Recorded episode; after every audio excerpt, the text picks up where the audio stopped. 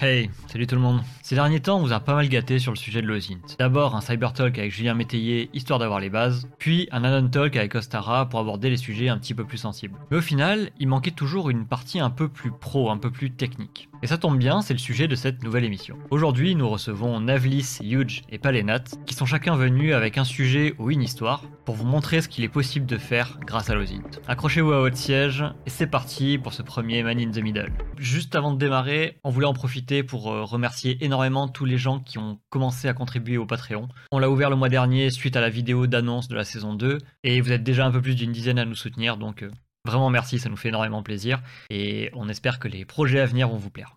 Sur ce, bonne vidéo, amusez-vous bien.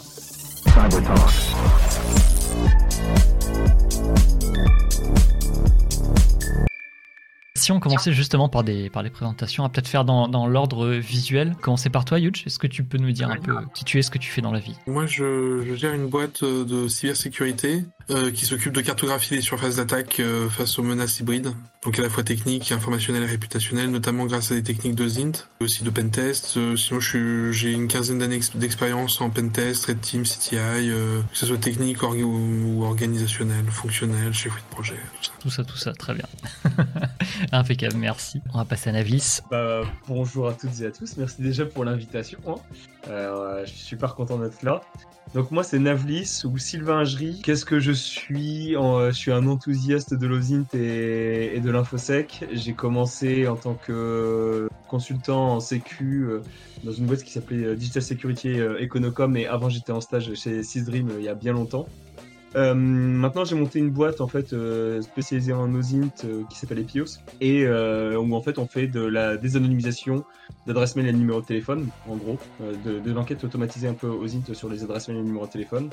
Et à côté de ça, bah, j'ai cofondé OSINT avec avec Huge et je suis également, je fais également partie de, du staff de Hackers Voice, enfin de AGV, qui organise le hack qui s'appelait auparavant la nuit du hack où là j'organise l'OSINT Village pour la seconde année et donc cette année, on va avoir deux jours et une nuit uniquement consacrée à l'osine dans une salle de 400 places. Où on fait venir des speakers internationaux et tout ça. Donc, euh, donc voilà, pour faire euh, très rapide. Très bien. Très joli CV. Palénat, à toi Palénat, enchanté. Euh, qu'est-ce que je fais? Je fais de l'osine. Ça m'est arrivé de faire des outils. Peut-être que certains me connaissent des outils d'osint comme Olé. En gros, c'est un outil qui permet de voir si un email est enregistré sur des sites web. et j'ai été un petit peu connu à cause ou grâce à cette outil, je sais pas. J'ai fait quelques conférences d'Ozint euh, à des événements justement comme euh, la nuit du hack, enfin le hack, Interpol ou euh, d'autres trucs, mais sinon, non. Je fais de l'Ozint. J'apprécie particulièrement faire des outils d'Ozint, plus axés sur tout ce qui est réseaux sociaux, SOCMINT, mais euh, à part ça, j'aime la vie. c'est déjà très bien, c'est déjà très bien. Ok, impeccable. Bon, euh, tu m'avais pas menti. Hein. Je, je, connaissais pas les CV avant de venir, mais euh, bravo messieurs. Je pense qu'on on aura de quoi discuter. Palenat, c'est la personne dont Ostara vous parlait pendant la non-talk, et c'est la personne qui a inspiré euh, la création des outils pour Maltego, créés par Ostara. Très bien. Noté. précision. Le but de la soirée, c'est d'avoir des histoires un peu, un peu croustillantes, un peu plus techniques que, que ce qu'on a pu faire jusqu'à maintenant dans les, dans les talks sur le sujet de l'OSINT. Chacun des invités est venu avec euh, une histoire ou quelque chose à nous raconter. On va le laisser raconter son, son anecdote ou peu importe, nous décrire son outil, son histoire. Et ensuite, derrière, euh, bah, on va essayer d'échanger pour, euh, pour voir un peu ce qu'on peut sortir de, encore une fois, de, de croustillant là-dessus. Moi, en fait, je suis un peu curieux de tout, pour le coup. En fait, auparavant, avant, avant euh, de, de, bosser uniquement sur de l'OSINT, donc j'étais consultant en cybersécurité. Euh, je faisais différentes choses. Je faisais du red team, donc plus sur la partie intrusion physique, euh, social engineering et, OSINT. Mais je faisais aussi, par exemple, de la strat intel. Euh, alors à petit niveau, hein, pas comme pas full time comme des personnes qui travaillent chez Sequoia ou alors dans l'équipe Greg de Kaspersky ou alors Team Cumry ou ce genre de trucs. Mais en fait, par exemple, j'étais chez des clients et je mettais en place des départements OSINT, tout ce genre de trucs pour, ok, comment on peut améliorer la cyber threat intelligence avec de l'OSINT. Donc en gros, pour ceux qui savent pas ce que c'est que la Cyber Threat Intelligence, c'est le renseignement sur les menaces cyber. Pour faire, euh, pour faire un peu une définition euh, grossière, c'est euh, ok, est-ce que je me suis fait pirater? Qui m'a piraté? Et rechercher en fait qui est derrière. Est-ce que c'est une APT, donc une attaque un peu avancée qui peut être étatique? Ou est-ce que par exemple c'est un groupe de ransomware? Ou alors, est-ce que c'est Jean-Kévin, 12 ans, qui est en pyjama dans, dans, dans, sa chambre, qui essaye de hack the planet avec Kali Linux et Metasploit, quoi? Et, et, en, et, en, gros, des choses toutes bêtes, en fait, la strat Intel, soit vous pouvez claquer énormément de pognon pour prendre des, ce qu'on appelle des IOC. Je sais pas si j'explique peut-être des IOC. C'est ouais, en fait des hashs que vous allez avoir sur les malwares, sur ce genre de choses. Et en fait, vous achetez des, des feeds, donc euh, comme des abonnements, où en fait vous recevez les IOC les plus communs, etc., et les plus dangereux, et comme ça vous surveillez votre réseau, et dès que vous voyez un hash qui est lié à, euh, un malware connu, etc., bah en fait vous pouvez euh, mettre sous quarantaine et tout ça. Et donc il y a ça, mais y a, en fait il y a plein d'autres choses. Et notamment comment on peut utiliser l'OSINT dans la Cyber Threat Intelligence, bah un truc tout bête en fait c'est déjà, déjà c'est Certificate Transparency. En gros, bah, vous êtes une grosse banque ou vous êtes une grosse assurance ou je ne sais quoi, ou juste une petite entreprise. Et en fait, euh, l'un des points de départ à chaque fois, ça va être le site de phishing ou le site euh, de spear phishing et euh, directement vous allez envoyer un mail de spear phishing aux collaborateurs. Les personnes vont penser que c'est le site, je sais pas, admettons, je sais pas, le site, l'entreprise c'est nubosaurus.com. Et bien en fait, les personnes, qu'est-ce qu'ils vont faire? Ils vont envoyer un mail à toutes les personnes qui travaillent chez Nubosaurus et ils vont personnaliser avec les centres d'intérêt de la personne. Donc, c'est-à-dire que moi, si je vois que euh, l'admin 6 de Nubosaurus, euh, c'est un fan de Star Wars, etc., bah, je vais envoyer un mail de spear phishing, bien évidemment, en lien avec Star Wars, pour pouvoir que, pour être sûr que la personne clique. Et ensuite, euh, je vais me faire passer peut-être pour le CE de l'entreprise Nubosaurus. Et pour faire ça, moi, en tant que pirate, qu'est-ce que je vais faire? Bah, Je vais prendre mon domaine proche de Nubosaurus. Et peut-être que je vais mettre 3 O, peut-être que je vais mettre euh, un A dans un caractère un peu cyrillique, ce genre de choses, qui va pas être réinscrit de la même manière, mais visuellement, en fait, on va pouvoir voir ce genre de choses. donc, certificat de transparency, par exemple, c'est juste des domaines. En fait, dès que quelqu'un crée un, certificat TLS pour, euh, pour, une, pour un site web ou ce genre de choses, n'importe qui peut voir, bah voilà, il y a, y, a, y, a tel, y a tel certificat qui vient d'être déposé, qui vient d'être utilisé. Et en fait, ça, vous pouvez voir ceux qui font du typo squatting. Et comme ça, en fait, vous pouvez voir, ok, bah il y a des personnes qui ont, qui ont register le site web Nubosaurus, par exemple, avec un Z à la fin, .com. Et là, tu te dis, ok, est-ce que c'est vraiment quelqu'un de mon organisation? Ou alors, est-ce que c'est quelqu'un qui est externe à l'organisation et qui commence à faire ce genre de choses? Hmm. Et donc, déjà, ça, ça vous donne déjà des, insights, enfin, ça vous donne de, du renseignement sur, ok, peut-être qu'on va avoir une attaque. Et après, bah, bien évidemment, euh, vous avez reçu votre attaque, les personnes ont cliqué euh, malencontreusement, et vous allez avoir plusieurs éléments. Déjà, vous allez avoir la première chose, ça va être l'adresse mail dans laquelle a été véhiculé euh, le malware. Alors, généralement, les, euh, les pirates euh, ne sont pas bêtes et donc ils utilisent comme des burner phones, mais en fait sur de la partie email. mais à des moments, en fait, ils font un peu des trucs pas terribles où ils utilisent des adresses mail où la vie pro et la vie perso se mélangent un peu. Et donc, en fait, grâce à ça, on va pouvoir retrouver des informations il y a quelque chose que j'aime bien dire aussi dans l'OSIN, c'est que c'est pas parce qu'une donnée est confidentielle aujourd'hui qu'elle ne le sera pas demain. C'est-à-dire que, en gros, euh, vous avez, euh, on va parler des data leaks, bien évidemment. Plein de personnes vont dire oui, le leak, c'est illégal en France, c'est du recette d'informations, etc. Ok, mais en fait, ça peut être utilisé par les threat actors comme ça peut être utilisé à des moments par euh, des chercheurs en cybersécurité ou en threat intel. Et par exemple, bah, un, cas tout bête, vous avez donc l'adresse qui s'appelle hacker du, du 75 gmail.com. Bah, en fait, c'est une adresse mail qu'il a créée juste pour faire ses menaces. Et en fait, bah, qu'est-ce qu'il va faire? Il va se connecter dessus, mais peut-être qu'il a oublié d'utiliser un VPN. Ou peut-être qu'il a, il a, il a mis euh, comme euh, son numéro de téléphone perso pour pouvoir créer l'adresse, etc. Mais c'est normal parce que il n'y a pas de problème. Puisque, en fait, c'est de la donnée qui est confidentielle, c'est de la donnée euh, que juste Google va avoir mais pas les autres personnes. Et demain, vous pouvez avoir, par exemple, soit une fuite d'informations. Donc, en fait, s'il y a une fuite d'informations, tout le monde va pouvoir voir avec quelle adresse IP il s'est connecté, etc. Ou alors, vous pouvez avoir ce qu'on fait, euh, nous, euh, chez Epios, avec euh, toute notre équipe de R&D et tout ça. C'est, par exemple, de trouver des nouvelles techniques aux int pour pouvoir, justement, depuis une adresse mail ou un numéro de téléphone, retrouver la personne. Et là, par exemple, sur un certain groupe, eh bien, on a réussi à récupérer le numéro de téléphone qui était utilisé pour linker son, compte Google, etc. Et en fait, directement, avec ce numéro de téléphone, on peut retrouver euh, plein d'informations, son compte Telegram, son compte Google également, même en fait si des privacy settings sont mis en place à des moments. Donc pas toujours, mais ça peut arriver. Et ensuite, nous, ce qu'on va faire dans, le monde de la, de la CTI, c'est vraiment trouver du pivot. Et tout le monde dans l'osine fait ça, trouver du pivot. C'est-à-dire, ok, bah maintenant que j'ai un numéro de téléphone, bah moi ce qui m'intéresse c'est un alias. Et depuis un alias, bah, vous allez utiliser des services comme What's My Name.app euh, ou alors Maigret de Soxoy ou alors euh, Sherlock, il y, en a plein pour voir, ok, euh, bah hacker du 75, bah c'est pas un, username qui est utilisé par pas mal de personnes. bah on va on va regarder justement sur quel site web le même pseudo est utilisé. Ensuite vous allez tomber sur une adresse mail. Depuis l'adresse mail, vous allez voir qu'en fait la personne a un compte Google avec des Google Maps Review euh, dans une ville euh, d'un pays de l'Est où la personne euh, dit que son, son lycée, ses profs sont pas sympas et tout ça. Donc déjà, ça vous donne des informations sur à peu près l'âge de la personne, ça vous donne des, des informations sur là où il vit. Et après, vous allez tomber sur son compte GitHub, par exemple, mais son compte GitHub personnel. Et vous voyez que dans son compte GitHub, il a forqué certains outils, euh, notamment par exemple Sliver, qui est un C2 euh, euh, très connu, etc., qui est codé en Go. Et là, et eh ben, en fait, vous allez encore avoir de l'information. Donc, vous avez déjà retrouvé le real name de la personne, mais vous voyez aussi ce qu'on appelle les TTP. Donc, en fait, les différentes techniques, euh, tactiques et procédures qui sont utilisées par le threat actor. Et là, vous savez, ok, bah, je sais que ce groupe cybercriminel, en fait, ils utilisent Sliver. Donc moi, je vais pouvoir me booster ma sécurité aussi parce que je sais qu'ils utilisent Sliver. Donc je vais essayer de voir euh, quels sont les comportements de Sliver pour pouvoir euh, bloquer ce genre de choses dans ma sécurité. Donc voilà, en fait, d'un point de vue vraiment très très court, euh, comment peut, peut arriver une, une, investigation en fait sur, euh, sur un threat actor, etc. Quoi. Ouais, ok, donc en fait, tu essaies de, ouais, de, trouver des, des, points de pivot comme ça sur le.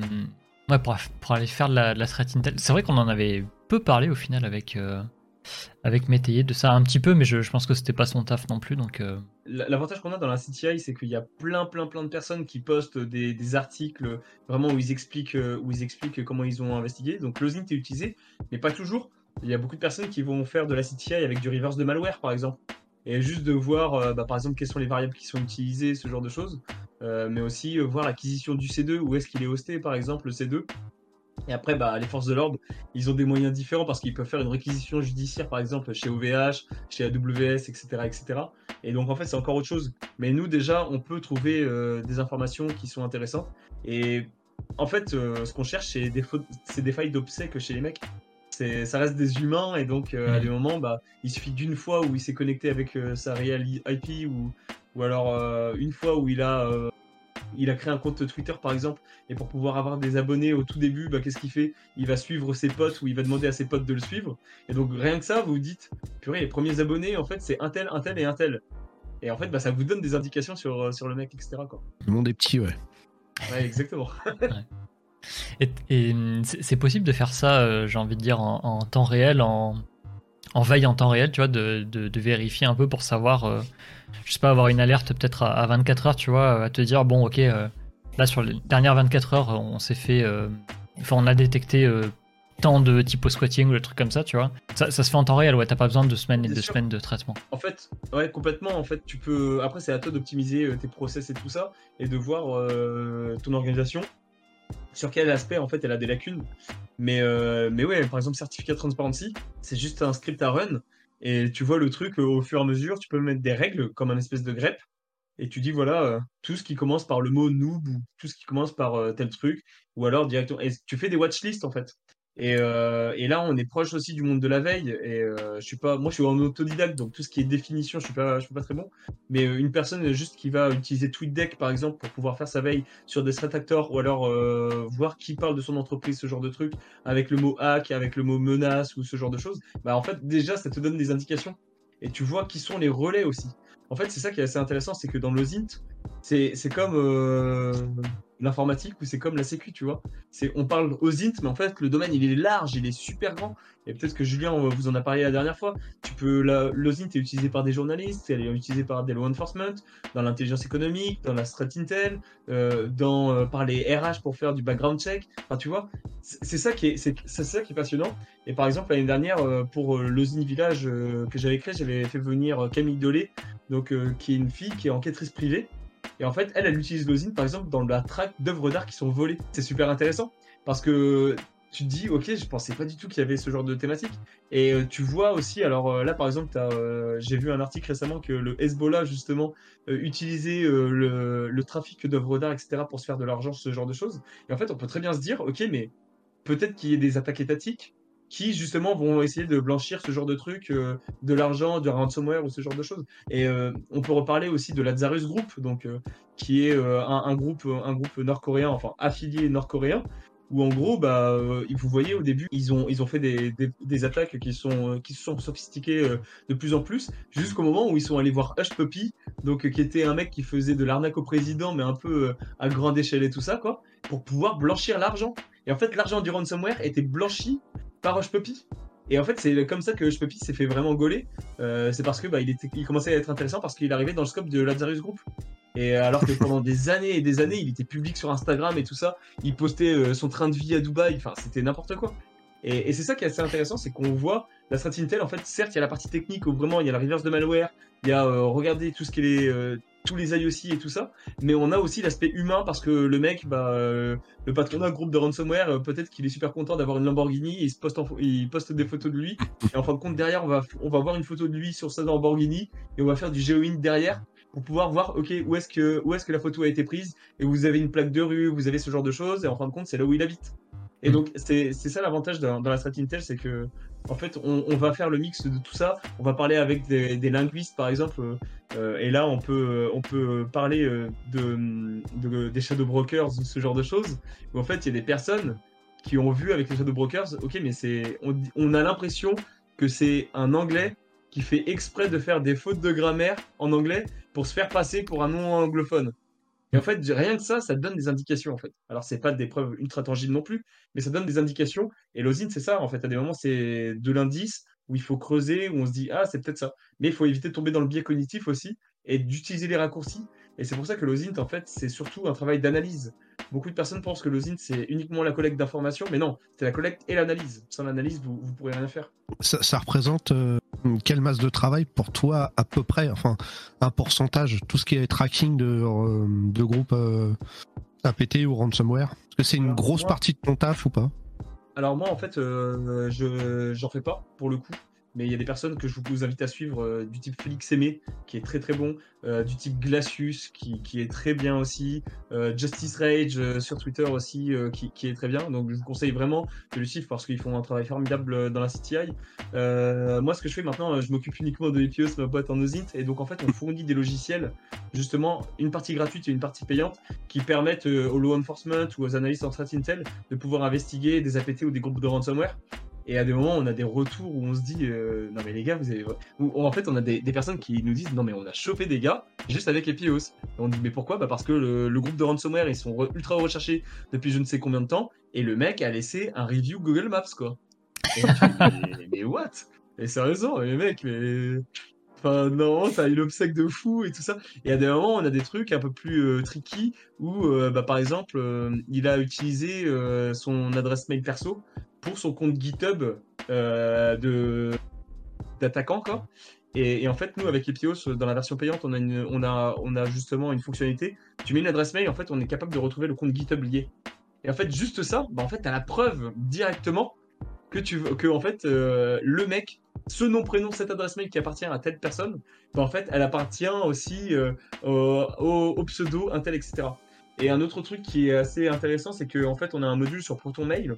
Et euh, ce qu'on récupère depuis une adresse ProtonMail, en fait, c'est juste la date de création de la clé PGP et la clé PGP. Donc pour ceux qui connaissent pas, la clé PGP, c'est pour chiffrer les mails et tout ça, quoi. Et moi, il y a des personnes qui me disent, ouais, mais ça sert à rien, euh, c'est inutile. Et en fait, on a eu le cas euh, d'un client qui faisait une investigation, notamment sur, sur en fait une fuite interne. Le mec allait sur Red Forum pour vendre des, pour vendre des documents internes de l'entreprise. Et ils supposaient que c'était un mec, mais ils n'étaient pas sûrs. Et en fin de compte, ils supposaient que c'était ce mec parce qu'il y a eu une grosse dispute euh, entre le manager et, cet employé. Et en fait, ils ont vu que le compte ProtonMail, parce que nous, comme on voit la date de création de la clé PGP, généralement, la date de création de la clé PGP, c'est la date de création du compte ProtonMail. Et en fait, ils ont vu que le compte ProtonMail a été créé le lendemain de la dispute. Et là, tu fais. Ok, ça donne des indications. Et autre chose, après, c'est ta clé PGP, bah, tu peux faire une Google Doc et donc, euh, chercher sur Google, OK, euh, la clé PGP, et tu vois que la clé PGP, elle est partagée sur certains salons Telegram ou sur certains euh, sites dark web, etc. Donc, faut utiliser, par exemple, Onion Search, qui est un outil qui a été développé par Palenas aussi sur de la recherche dark. Mais en gros, juste avec ça, en fait, tu, vas avoir encore un nouveau pivot parce que tu avais une clé PGP et peut-être que tu vas voir que le mec il relaie cette clé PGP mais avec un autre pseudo sur d'autres sites web. Et donc en fait là tu refais ta, ta, ta ton itération de recherche encore en mode ok bon bah, maintenant que j'ai ça je vais refaire ma roue et tout ça. Qu'est-ce que je fais comme recherche sur les alias etc etc et en fait ça prend du temps à des moments. Et à des moments c'est assez simple. Mais nous ce qu'on essaie de faire avec les PO justement c'est de faire euh, de rendre la chose la plus simple sans tomber dans euh, le faux positif et puis euh, dans les raccourcis. Et c'est ça qui est le plus difficile en fait. Très, très intéressant. Euh, Yuge, de ton côté, tu as, déjà utilisé ce genre, de, ce genre de procédé, alors que ce soit ce, qui est fait chez Epios ou, ou ce, ce, genre de choses-là, côté CTI ou autre, tu as déjà utilisé? Oui, parce que j'ai déjà remonté des réseaux en CTI pur d'attaquants qui opéraient. J'en ai fait une conférence au FIC d'ailleurs un petit talk sur un groupe d'attaquants euh, qui scannait le net entièrement euh, non-stop depuis 4 ou 5 ans en créant des faux sites, euh, vitrines, des, des faux shodan en fait. Et qui avait environ 200 serveurs, enfin ils les ont toujours d'ailleurs. 200 serveurs d'attaque qui tournent dans le monde entier, qui brute force tous les services, soit en mode desktop, VNC, enfin tous les trucs un peu intéressants. Euh, donc j'ai utilisé, oui, pour ça, euh, du recoupement euh, par rapport au serveur de domaine, par rapport au, au certificat SSL, etc. là, bon, je, je suis pas retombé jusqu'au Gmail perso des attaquants, mais mais c'était plus des, des, des, pivotages de la technique dans, dans mon cas précis. Après, c'est sûr, oui, j'utilise des outils aussi pour ben, ou autre, pour pour euh, pouvoir euh, des fois faire du profilage sur des attaquants ou sur des, escrocs. Euh, parce que justement, enfin moi, j'ai dans, dans, mes passe-temps, c'est quelque chose que je conseille pour faire faire de l'osint, c'est remonter des réseaux d'escroquerie. C'est plutôt assez efficace au niveau apprentissage, puis au moins c'est du concret. Alors faut faut être contrairement contrairement à des, des challenges montés de toutes pièces, ben on, on, voit ça dans le pentest. Hein. Quand vous donnez un, une vraie mission pentest dans, à quelqu'un qui fait que du CTF, que du CTF, il va par exemple passer euh, une demi-heure ou trois quarts d'heure, voire, voire la moitié de la journée sur un code offusqué en JS, mais en fait euh, ça sert juste à calculer le, le nombre de visiteurs du site, vous savez, et puis euh, lui il est convaincu qu'il y a un truc et tout. Bon, dans la vraie vie, il n'y a pas toujours de truc, et ça, n'importe qui qui sera autour de la table pourra le, en témoigner, que quand on fait une recherche, une investigation, n'importe quoi, bah, on n'aboutit pas toujours. Et donc euh, les, les, cas, les cas réels euh, en investigation sur les fraudes, euh, ça c'est quelque chose que j'aime bien faire et que je, je réutilise dans les formations que je donne avec ma société Bridge Euh, en fait, on se bat sur des cas concrets justement à chaque fois pour que les, les gens aient vraiment quelque chose à manger d'intéressant et qui, qui, soit parlant. Alors par contre, ça, ça, ça, ça fait des, des, exercices qui sont temporaires parce que bon, on imagine bien que ces escrocs ne restent pas toujours escrocs. Et euh, des fois, ils, se sont arrêtés, donc, euh, donc euh, ça fait des nouveaux exercices à trouver. Tu, mais tu, tu procèdes comment pour inciter les gens à aller chercher des escrocs? Comme, Comment ça se passe, ce genre de choses? Alors, il y, a un super site qui existe qui s'appelle où tous les, c'est un site communautaire où tous les gens rapportent les, les, les, choses dont ils sont victimes ou témoins. Euh, dans ce cadre-là, en fait, moi, euh, bah, c'est l'histoire que je devais vous raconter euh, ce soir, je crois. Ah bah alors, ah, ah, alors garde-la pour après, si c'est ça. mais mais mais en tout cas, en tout cas, c'est comme ça que, que je, je, chope pas mal d'arnaques fraîches. c'est en allant, en faisant un peu de veille dessus.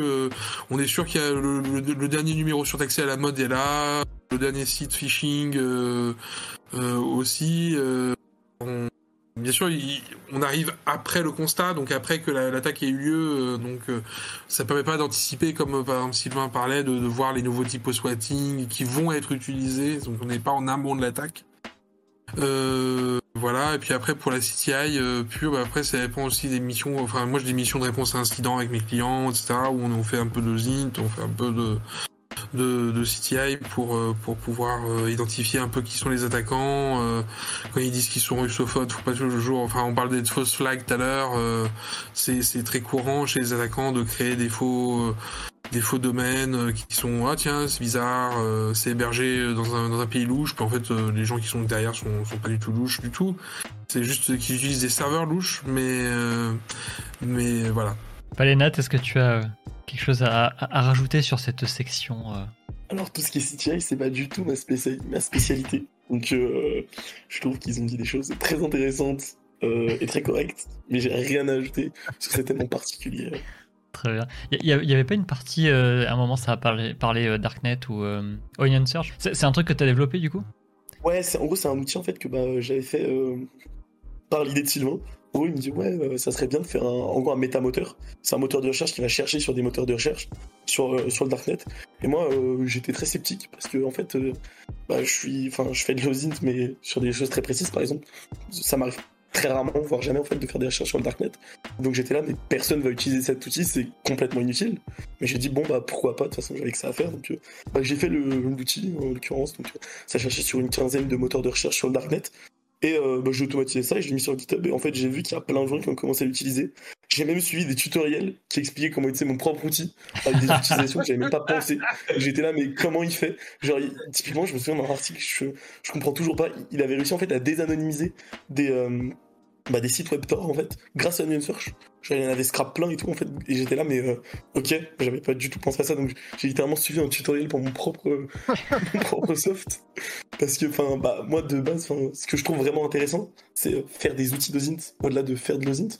Donc des fois, en fait, bah, en réalité, euh, l'utilisation que je fais de mon outil n'est pas. euh, Enfin, il n'y a, pas que celle-là, en fait. Il y en a qui sont parfois même plus efficaces que la manière, on va dire, dont j'utilise.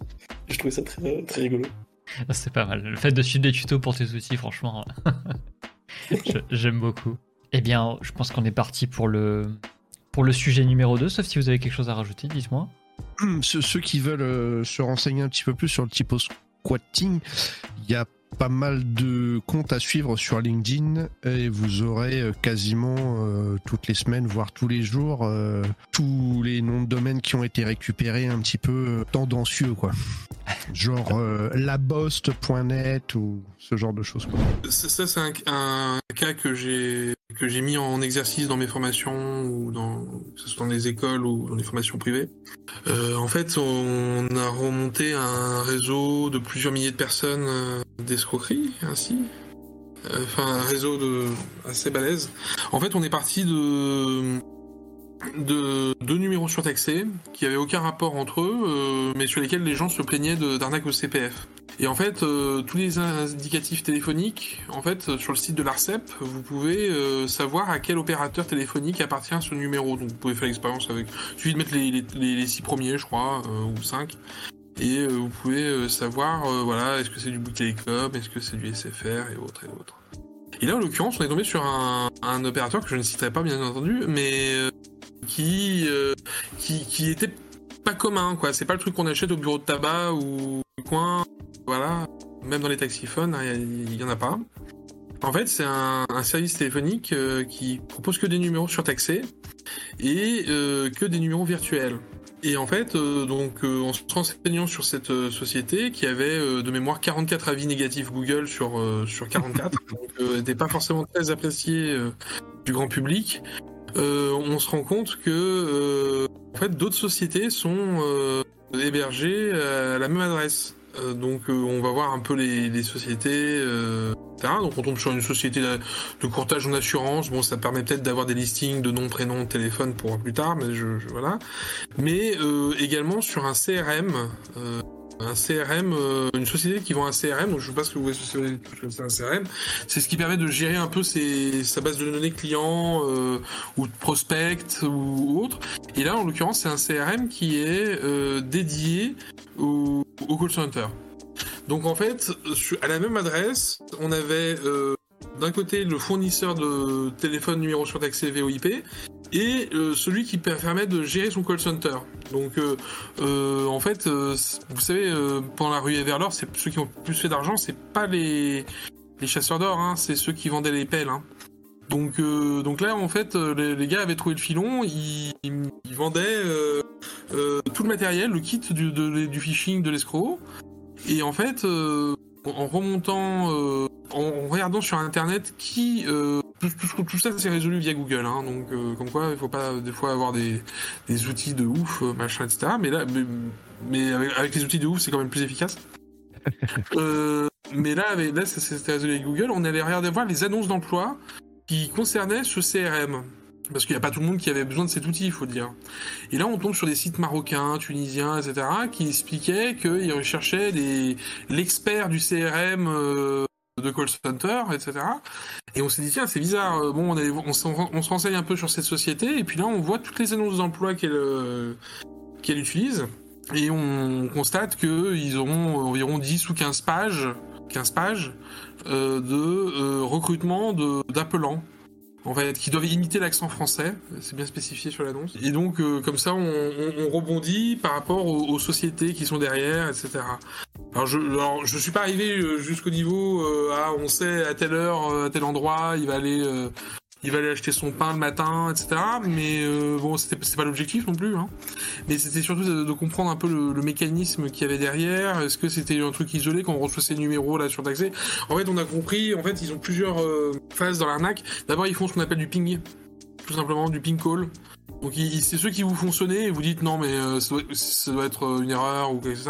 En fait, c'est juste pour voir si déjà la ligne existe et s'il y a bien quelqu'un derrière et, et des fois l'identifier.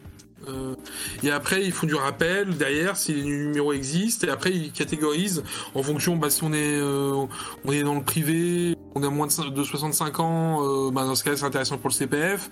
Si, si on est dans le public, c'est moins intéressant parce qu'il n'y a pas de, grand chose à piquer. Voilà. Et donc, ils avaient- il y avait tout un, travail derrière, etc. Parce qu'on on voyait un peu les tutos, les, systèmes ce qu'ils demandaient dans les annonces d'emploi, etc. On parlait tout à l'heure d'intelligence économique dans le, dans le, dans le, dans le mais par exemple, euh, regarder les annonces d'emploi, ça c'est un truc euh, classique si vous voulez savoir sur le sur quoi le concurrent mise, euh, sur quelles sont les technologies utilisées en interne. Et ben là justement, on a vu qu'ils utilisaient le CRM, qu'ils avaient besoin d'utiliser d'avoir l'accent français, qu'ils devaient, devaient être un peu expertise parce qu'ils avaient différentes gammes d'escroqueries aussi. Il y en avait c'était l'expertise chauffage, euh, l'autre c'était l'expertise CPF. Euh, etc. et tout, euh, voilà. Et ça, ça se résout euh, sur des sources ouvertes. hein. Il n'y a pas besoin de- d'un intrusion, etc. Après, on avait de la chance parce que les sociétés étaient en France majoritairement. Euh, celles qui fournissaient en tout cas les, les outils d'arnaque, donc euh, c'est documenté. Si vous allez à Taïwan, c'est sûr que c'est plus compliqué. Au bout du chemin, qu'est-ce que qu'est-ce que tu fais finalement? Au bout du chemin, bah, bah, après, euh, c'est quelque chose dont les, fo- les, les forces de l'ordre peuvent se saisir euh, dans le cadre public. Enfin, je veux dire, c'est D'une enquête, enfin, de- ouais. N'importe qui peut reproduire la, la démarche. Donc, on- moi, je l'utilise pour des exercices, mais c'est sûr que dans les exercices, dans les gens qui font les exercices, il y a aussi des forces de l'ordre. Donc après, c'est libre à eux de- d'en faire ce qu'ils veulent. Il y a, pas un, un centre où on, ra- on rapporte. Enfin, ici, il y a Pharos, vous allez me dire, mais euh, là, c'était un peu trop gros pour Pharos, et puis je sais pas si c'était un peu hors cadre. Je sais pas si on peut, voilà. Après, moi, j'ai pas prétention à, faire justice moi-même ou à, me suppléer aux, forces de l'ordre. Ça, c'est un problème récurrent qu'on a dans les communautés OSINT, c'est que les gens viennent en, en espérant qu'on va euh, soit euh, donner à la police et qu'on va résoudre leur, leur enquête euh, et leur amener des preuves recevables en justice, qui est encore plus compliqué quand on est particulier, ou par, rapport à un huissier de justice, par exemple, qui, qui peut certifier ça pour 800 euros de l'heure. Et, et encore, je suis gentil. mais, mais, mais, mais plus sérieusement, euh, oui, voilà. euh, Enfin, là, là j'ai montré. euh, le cas s'arrête au moment où il faut agir, au moment où il faut faire régner la justice, au moment où il faut, voilà. Moi, moi, c'est pas mon rôle et je serais, je me mettrais même hors la loi où je pourrais nuire à des enquêtes euh, si j'étais un rôle actif, si je prenais contact avec ces gens-là en disant c'est scandaleux ce que vous faites, euh, machin, etc. Bah, là, je, peux nuire à des enquêtes euh, en, étant complètement de surface et en étant simple spectateur qui, qui corrobore des, éléments et qui pivote. Voilà, ce terme pivoter, on va l'entendre pas mal ce soir, je pense. D'une information à une autre, on, on arrive à quelque chose d'intelligent. C'est un sujet qui a été beaucoup abordé euh, côté vulgarisation sur YouTube euh, les deux dernières années là. T'as eu un peu deux mouvances. T'as eu le celle avec euh, Micode quand il- je sais pas si vous avez vu le quand il avait fait son ces trois épisodes là sur c'est quoi? C'était un réseau d'arnaqueurs À l'île Maurice, non? C'était à l'île Maurice ouais c'était ça. C'était à l'île Maurice, ouais, je crois. Et euh, bon, lui avait passé le pas carrément. Enfin, il était parti là-bas pour essayer de se faire embaucher dans les call centers et tout, euh, et, et voir comment c'était. Ça avait l'air assez dangereux quand même. euh, une fois que tu as regardé les trois épisodes, tu te dis, euh, moi je fais pas la même chose, hein, c'est c'est mort. T'as t'as ça, et puis à côté, t'as euh, quelque chose bah, qui est hors la loi, que, comme tu l'as dit. C'était c'était plus les gars qui font les arnaques, enfin, qui essaient de casser la gueule à des brouteurs à, Ah à distance, ouais. Ce qui est sans, sans dose, on- etc. on a pareil, on a pareil concernant la pédocriminalité sur le serveur aux INTFR, des gens qui viennent, qui font ah non mais moi je veux faire chasser les gens comme ça, etc. Alors, bien sûr, on va pas dire accueillir avec des fleurs, mais mais par contre, euh, euh, il y a les forces de l'ordre pour ça et on peut pas en France, en tout cas, euh, faire justice soi-même. euh, voilà, enfin c'est il y a la légitime défense, mais là euh, c'est pas du tout le cas, donc euh, voilà. C'est important de le dire. Et donc, mais c'est vrai qu'il y a, il y, a, il y a un courant euh, sur Internet comme quoi on, on peut euh, mener la justice. Puis comme comme c'est des gens que personne n'aime, donc c'est sûr que personne va, va les plaindre. Mais mais euh, mais le jour où ça dérape, où le gars euh, se, se prend un mauvais coup, décède, euh, il y a un meurtre, euh, c'est un, c'est un meurtre euh, qui arrive ou une erreur.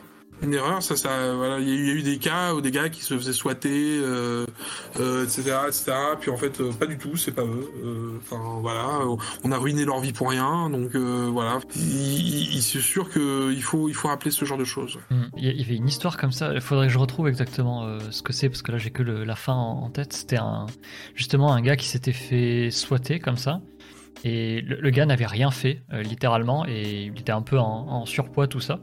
Et, euh, et en fait quand les quand les flics sont arrivés, qui lui ont demandé de sortir de la baraque, le mec a fait un arrêt cardiaque sur le chemin euh, juste à cause du stress et des trucs comme ça.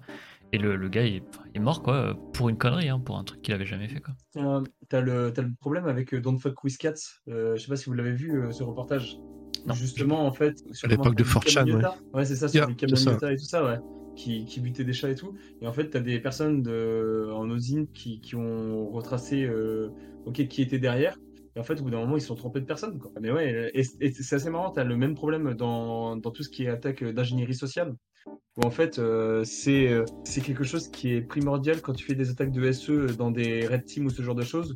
Où en fait, euh, bah, tu as différentes choses, notamment, euh, alors euh, peut-être que vous connaissez le MICE, qui est le truc, les, les leviers sur les gens et tout ça, c'est l'argent, Ah oui. l'idéologie, la contrainte et l'ego. Et en fait, dans les exercices de social engineering, on s'interdit de faire euh, le money, donc on s'interdit de graisser la patte à quelqu'un, parce que voilà, on n'est pas là pour non plus ce genre de choses. Et euh, on s'interdit aussi à faire la partie contrainte, c'est-à-dire à lui donner un stress en mode non mais mec, fais ça maintenant, parce que si moi je suis ton boss, si tu fais pas ça, je te vire. Et pourquoi il faut s'interdire? Parce qu'en fait, tu sais pas ce que la personne a vécu auparavant, quoi. Peut-être qu'il a été au chômage pendant euh, pendant 10 ans ou un truc comme ça, qu'il est passionné par son job, et juste de recevoir cet appel où il se dit putain, il va stresser et tout ça, bah en fait, euh, il va rentrer chez lui en voiture et peut-être qu'il va avoir un accident à cause du stress et tout ça, quoi. En fait, je pense que c'est des choses, faut faut vraiment en avoir conscience. Et dans l'osine, les raccourcis sont sont assez faciles malheureusement quand les personnes ne sont pas formées, et même quand les personnes sont formées. Hein. Et après, on peut parler aussi de la partie euh, stress où les personnes, euh, bah, ça les ruine psychologiquement parce qu'ils ont fait de l'investigation sur les crimes de guerre en Russie-Ukraine et qui voient euh, des images horribles toute la journée, quoi. Dans- le talk avec, euh, avec Métayer, moi ce qui m'avait attrapé, c'était la partie où les gars, ils... où t'avais des gars qui enquêtaient sur juste des éléments de photos de, de, photos euh, pédoporno ou quoi. Et ils nous parlaient en fait de, bah, de ce qu'il y avait autour justement et qu'en fait, les... t'as certains gars qui faisaient ce genre d'enquête là, mais qui étaient juste pas préparés en fait à, interagir juste avec ce qui se trouvait autour de, juste cet indice. Parce que soit c'était des trucs complètement atroces, soit c'était des réseaux euh, criminels qui étaient bien plus hardcore que ce qu'ils pensaient. Enfin, les, les gars étaient juste pas là-dessus. C'est vrai que si tu commences à faire de la géoïne sur les vidéos euh, qui tournent en ce moment sur l'Ukraine, euh, si, si t'as Ouais, pas le cœur accroché ou si t'es pas prêt à voir des choses un petit peu difficiles, ça j'imagine que ouais, ouais, pour le Sinter, Il y ça avait le même problème à l'époque de- de- des vidéos de Daesh euh, qu'on essayait de les Mhm. Etc. à l'époque euh, pour savoir un peu les, trucs, les mouvements de troupes et tout. Donc euh, oui, oui, bah, c'est un problème récurrent qu'on a dès qu'on est heurté à des sujets violents. Hein. Et Internet est violent, donc euh, oui, oui. C'est les, sites que je ne citerai pas existent depuis. Euh... Il déjà, il y avait des trucs horribles. Faut se préserver, faut être prêt, etc. Mais euh, après, faut pas, faut pas se lancer n'importe où et bien sûr et euh, se dire allez, je vais, je vais résoudre des, crimes de guerre, je vais résoudre euh, des, du trafic d'êtres humains, etc. Sans, un minimum déjà de dopé sec. Ça, on l'a pas rappelé aussi. euh, euh, c'est pas pareil euh, d'aller enquêter sur la mafia internationale que sur le petit fraudeur ivoirien. Hein, et on va pas utiliser les mêmes euh, systèmes de protection. Et puis aussi, oui, la préparation euh, psychologique un peu qu'il peut avoir derrière, euh, de, ce à quoi on va tomber. Mais on sait souvent sur, sur comment une enquête finit, mais on sait rarement sur comment elle va, elle va t'amener et sur quel groupe on, ou quelle organisation ou quelle chose on va, on va tomber. C'est un peu les aléas du, du live. Palénat, du coup, quand t'avais euh, quand t'as fait ton, par exemple, ton outil pour indexer de, de, de l'Onion, t'es tombé sur des trucs un peu euh, chauds comme ça aussi, ou t'as pas eu d'expérience du genre? Tu vois, sur de l'Onion, t'as très très vite des choses que euh, t'as pas besoin de cliquer en fait pour te rendre compte que c'est parce que tu veux pas voir ça. Tu vois, genre simplement les titres sont parfois assez explicites. Donc ouais non, c'est pour ça que c'est pas du tout ce que ce qui m'intéresse on va dire d'enquêter sur du dark et de voir des, des choses aussi aussi atroces hein. parce que enfin on se rend pas compte c'est vraiment chaud je respecte beaucoup hein, ceux qui font ce travail la fin, par exemple à Interpol, etc. C'est vraiment pas un métier facile, surtout même au-delà des enquêtes, hein, ce qu'ils voient, etc. toute la longueur de journée, c'est pas, c'est pas évident. Ils sont formés pour ça, ils ont un suivi psycho et tout ça. Et euh, on a rencontré des personnes avec Palenas où en, fait les mecs ils ont failli finir SDF et tout ça quoi. Parce qu'en fait euh, un jour euh, ils, vrillent parce qu'ils voient, ils voient ça toute la journée et tout ça et, en fait c'est ultra difficile à récupérer quoi. Enfin un truc aussi que je trouve j'en parlerai tout à l'heure, mais intéressant, enfin, si on peut les aider, si on peut les aider en fait à notre échelle, par exemple bah, en mettant des outils à disposition open source, etc., pour genre juste faciliter leur travail. Euh, enfin, euh, bah moi c'est ce que je trouve intéressant euh, de faire quoi, parce que ils ont déjà beaucoup d'autres problèmes que l'aspect technique sur sur leur enquête en fait, parce qu'ils cherchent pas juste ouais, une personne comme ça sur internet. C'est parfois même dangereux pour eux, etc. Donc si on peut leur éviter de, de se causer des soucis à eux-mêmes. Dans votre dans votre vie professionnelle, l'obsèque justement qui, qui, peut protéger les les quand ils font ce genre de recherche, ça fait partie du du boulot Comment, comment vous bah, faites ça bah, C'est une des raisons pour lesquelles je, souhaite rester anonyme. C'est il y a un moment quand quand t'aides les gentils, bah les méchants ils vont, ils vont pas, vont pas forcément apprécier, tu vois. Ils, je sais pas, ils vont par exemple voir que bah t'as été aidé Interpol, tu fais des outils pour, euh, enfin, qui, sont à disposition de tout le monde, qui vont pouvoir euh, aider les forces de l'ordre. Ça, va aider des gens, mais ça va déplaire à d'autres. Et euh, ces gens-là sont pas forcément ceux que, ils vont pas t'emmener des fleurs quoi pour pour te remercier. Huge, toi tu disais que tu faisais des formations pour ouais. l'OSINT, et ça aussi c'est abordé l'obsèque. Oui, tout à fait. Ben, quand je forme des équipes SOC ou Red Team ou Pentest, etc. Euh, faut leur expliquer que euh, que ça soit les outils qu'ils utilisent euh, ou comment dire euh, la, les techniques de protection qu'ils peuvent mettre en place, la connexion internet qu'ils utilisent, le navigateur web qu'ils ont, les relais Tor qu'ils vont avoir ou les VPN si c'est des VPN payants ou sans log. En fait, tout dépend du tweet modèle, de qui on de qui on se protège en fait. Hein.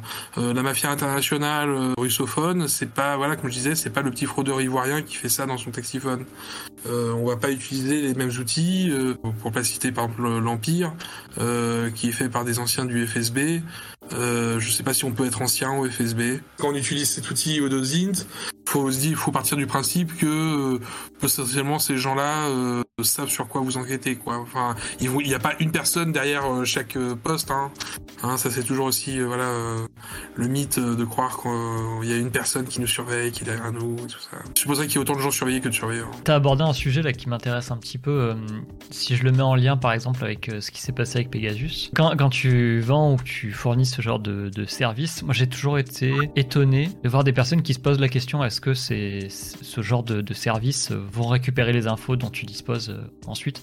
Moi, ça me semble évident parce que dans, la logique, tu vois, de proposer les services euh, avec un État comme Israël, par exemple, pour, moi, l'avantage est, énorme derrière, tu vois, de récupérer de l'info euh, internationale, peu importe à qui tu as vendu ton, soft. C'est quoi? Vous, en pensez quoi de ce genre de truc Pour vous, c'est évident que ce genre de, plateforme ou de logiciel, ça, se sert des, des datas ou est-ce que non? Pas forcément parce que c'est trop risqué au niveau géopolitique C'est compliqué, parce que ça suppose de se mettre à la place de ces plateformes. Euh, moi, je peux, difficilement parler pour les plateformes euh, l'Empire ou Pegasus. Hein. Enfin, c'est sûr qu'il y a connivence, euh, voilà, dans, certains pays, ils ont pas trop le choix. Hein.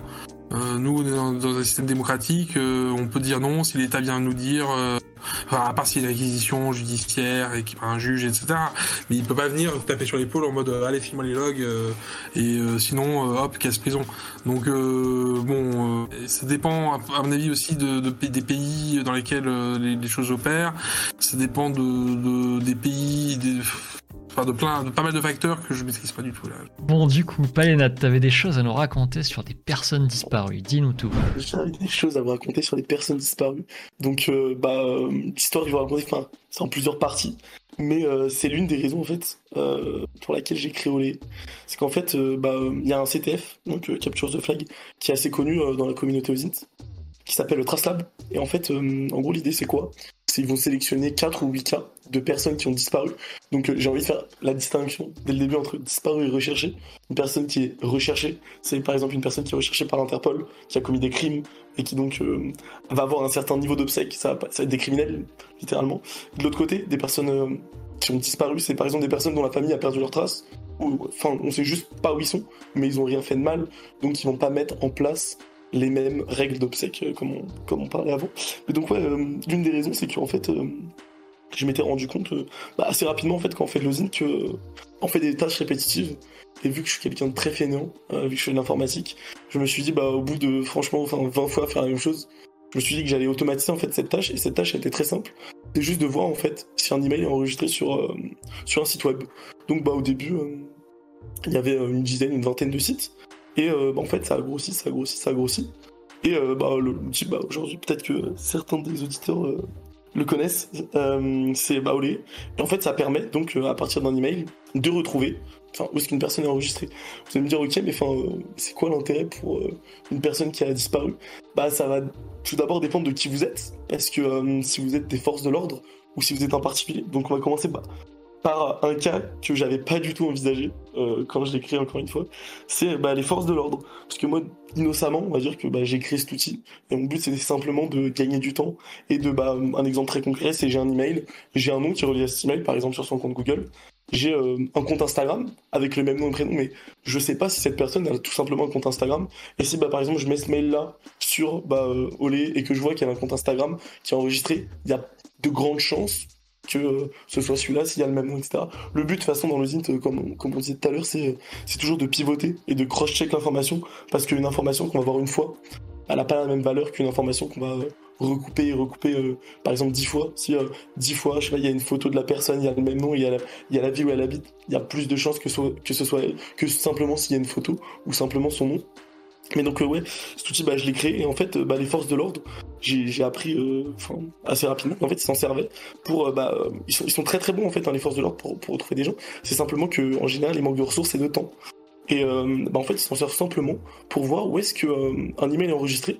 Et au lieu de, parce que bah, y a beaucoup de sites internet hein, dans le monde, au lieu de, bah, par exemple, l'envoyer que sur Facebook et Instagram, ils vont juste regarder où est-ce que le site est enregistré. Et eux, ils vont demander, ils vont faire leur demande légale en fait sur les sites. Et ça va leur permettre de voir que par exemple, il y a eu des traces de, de connexion de cette personne-là, donc euh, que, par exemple elle est potentiellement encore en vie, parce que euh, malheureusement quand on cherche des personnes euh, qui ont disparu, bah des fois on sait pas en fait si elles sont mortes ou on n'a pas beaucoup d'informations, mais c'est l'une des raisons pour lesquelles j'ai créé Olé et justement j'ai un exemple pas très rigolo, mais bah, durant un Trace Lab, qui était en fait on devait retrouver une, une femme, bah, cette femme là on la cherche, on la cherche et franchement, euh, on trouve pas grand chose. En fait, on trouve pas mal d'informations, mais pas grand chose d'intéressant parce que quelque chose, quelque chose d'intéressant euh, sur des personnes qui euh, ont disparu, c'est quelque chose qui va être récent, enfin plus récent que sa date de disparition. Par exemple, si elle a disparu le 10 juillet, avoir même une trace d'elle le 12, bah, c'est intéressant, ça veut dire que, encore une fois, elle était encore en vie. Et elle, vraiment, on trouvait rien, aucune trace d'elle nulle part. Donc je lance au lait, je vois pas grand chose, franchement. Je, me souviens, il y avait des, sites arabophones, mais je, je tilte pas en fait sur le moment. Et bon, bah, enfin, on continue, on continue. En fait, bah, il y a un moment, on, on trouve en fait un compte à elle qui euh, bah, justement sur, ces sites arabophones et euh, vu que j'y avais pas du tout pensé euh, son prénom en fait il était écrit enfin dans l'alphabet latin. Donc juste le Google. Et en fait on se rend compte qu'on trouve une tombe sur Facebook. En Afrique. Et là on fait ok donc on tilte pas sur le moment. Et en fait on se rend compte que bah, c'était elle qui était bah, en fait décédée du Covid. Et bah, donc on, on est entre guillemets, on n'est pas content, mais on sait où aller, donc ça va, ça va permettre de potentiellement prévenir sa famille. Parce qu'en fait, en gros, l'idée du Trace Lab, c'est que une fois que la compétition est finie, il regroupe toutes les informations, il les vérifie et il les transmette aux forces de l'ordre pour qu'elles ensuite, bah, elles fassent leur enquête, elles, aident les familles, euh, etc. Et donc là, bah, on est content entre guillemets, mais on se dit, ok, c'est cool, on sait que c'est elle, mais malheureusement, enfin, on sait pas où c'est, parce qu'on avait juste une photo. Et euh, je me souviens que, bah, en fait, grâce aux ombres de, la photo, on avait pu déterminer quand est-ce euh, est-ce que la photo avait été prise et on avait réussi en fait à localiser sa tombe et euh, on l'avait envoyé et en fait euh, bah c'était bien elle euh, tout ça ça a été transmis à sa famille. Et en fait on se rend compte que parfois bah c'est pas du tout que les forces de l'ordre, elles ont pas les capacités, enfin, elles ont les capacités, mais elles ont pas le temps. Parce que, en fait, imaginez, vous êtes, je sais pas, 20 enquêteurs, et il y a 2000 personnes qui ont disparu, bah, vous pouvez pas, en fait, vous permettre de passer une journée par cas, même si vous avez des ressources qui sont nettement Enfin, il y, a beaucoup plus d'informations que euh, sur des outils publics, mais euh, bah, il y, a juste trop de personnes. Donc, euh, bah, je trouvais ça, je trouvais ça intéressant de, pouvoir les aider, enfin, juste les, aiguiller dans leur travail. Et encore une fois, l'avantage de compétition comme ça ou de le faire dans ce cadre-là, c'est qu'on va pas entraver l'enquête, parce que le problème, c'est ce qu'on disait tout à l'heure, hein, on se répète un peu, mais c'est quand on fait de l'osint et qu'on va chercher bah, des escrocs ou même si, on veut aider en fait potentiellement on peut détruire des preuves si on fait ça mal ou même euh, si on rentre en contact avec la personne, avoir des problèmes. Et, en réalité, à la fin, ça sert pas à grand chose si euh, bah, les forces de l'ordre n'ont pas ces informations. Donc là, l'avantage, c'est que bah, ensuite, euh, ça a été transmis aux bonnes personnes et ça a permis de, bah, de clore le cas. Ouais, sacrée conclusion. Bon, après, c'est. Enfin, comment dire C'est pas l'enquête qui l'a tué non plus, hein, mais le, juste le fait de. Tué, mais... Ouais, voilà. Mais c'est vrai que ça doit attraper, ouais, quand même ouais, on n'était pas très heureux en fait. Enfin, on aurait préféré bah, la retrouver et que soit en bonne santé, mais on était un peu surpris. Après, dans un, dans un sens aussi, tu permets à la famille de faire son deuil, parce que quand tu ouais, as quelqu'un qui est, disparu... Euh, ouais, c'est ça. on, peut pas se dire qu'on s'est réjoui en fait de trouver cette information, mais euh, ouais, ça, ça permet au moins ouais, à la famille de faire son deuil, etc. Et même de, de, aux policiers en fait de clore les enquêtes, parce que mine de rien, ils en ont vraiment euh, énormément. Ils, sont très bons, ils ont juste pas le temps en fait. Tu parlais de sources un peu, en, la, police en interne, ils ont. Je, suis complètement noob hein, là-dessus, je, je, ne connais rien. Ils ont quoi comme source de plus en fait? Ils ont quoi? Des, des fichiers de police des fichiers. Euh, je suis pas policier, mais euh, un truc très concret, c'est que par exemple, ils peuvent faire en fait des demandes légales, par exemple à Google, et nous, euh, je te dis n'importe quoi, avec des outils comme Gehunt, Epios, etc., on va être capable de retrouver le nom, le prénom, bah où est-ce qu'elle a mis des résumés. Sauf que Google, ils ont beaucoup, beaucoup plus d'informations, et ils vont transmettre tout ça à la police, et eux, bah, ils vont pas juste avoir, ah ok, c'est son nom, c'est ok, le dernier appareil sur lequel il s'est connecté, c'était cette adresse IP là, bah ok, avec l'adresse IP, je vais juste demander au fournisseur à qui appartient en fait cette adresse IP, et donc où est-ce qu'elle est localisée, je peux potentiellement, bah, je sais pas, retrouver euh, la maison euh, si elle était connectée sur le réseau Wi-Fi, euh, etc. Alors qu'avec de l'OSINT et des sources ouvertes, encore une fois, bah, ça a quand même une certaine limite, mais euh, ça permet quand même de pas forcément résoudre des cas, mais juste déjà aiguiller ou trouver une nouvelle information. Parce que euh, parfois même euh, si on trouve juste une information qu'ils n'avaient pas trouvé, par exemple juste un compte qu'ils n'avaient pas eu le temps de trouver, etc. Bah, ils vont faire leur demande derrière, et en fait ça va les faire, ça va les faire vraiment avancer. Est-ce que vous avez une idée de comment ils sont formés ces enquêteurs? Parce que quand tu es formé à devenir policier à la base, t'es pas du tout formé à l'OSINT et ce genre de choses. Peut-être après quand tu es spécialisé que tu commences à monter en grade, c'est probable, j'imagine. Ouais, non, non. Bah, je sais que bah, ils prennent par exemple des formations externes. Ils sont formés sur de l'OSINT. Après, encore une fois, il faut se rendre compte que pour ceux dont j'ai eu la chance de discuter, ils ont vraiment très peu de temps. En fait, donc euh, ça se limite. Leur, leur est très limité. C'est-à-dire qu'ils vont plus y aller à coup de légal, euh, enfin de demandes légales, etc. Plutôt que prendre du temps euh, et analyser des sources uniquement ouvertes parce qu'ils vont se dire ok bon c'est bien mignon hein, de, de, retrouver le nom mais parfois ils ont je sais pas imaginons t'es tout seul t'as 20 cas dans la journée t'as pas le temps en fait de lancer tes outils, hmm. de réfléchir et de chercher. Mais euh, ils ont quand même des capacités en interne euh, sur de l'OSINT et euh, ils sont quand même formés. Il y en a qui sont très très bons. Toi, tu es plus dans le développement des outils. Je, alors, je, crois savoir que tu commençais en plus à développer, tu étais, hyper jeune. Hein. Vrai. C'est pas vieux, hein. c'est pas, pas, un secret. Je, suis pas très vieux, j'ai pas beaucoup de barbe comme. non, mais dis donc. Et, et mais je me demandais, le, au niveau analyse, parce que c'est quelque chose qui revient assez souvent quand on discute avec des gars qui font de l'OSINT pour de vrai, hein, pas en CTF, mais le développement d'outils, c'est une chose, mais ça, c'est le côté technique. Mais comment est-ce que vous en venez tous les trois à vous améliorer niveau analyse, en fait? Comment vous faites pour déblayer le bruit de la véritable information? C'est une question qu'on a posée un petit peu, euh, bah, on a posé à, Julien Métayer et qu'on a posé aussi à Ostara. Et du coup, je vous la pose. C'est une très bonne question. c'est une très bonne question, mais les outils, euh, en réalité, en usine, c'est peut-être 20% du, du, travail.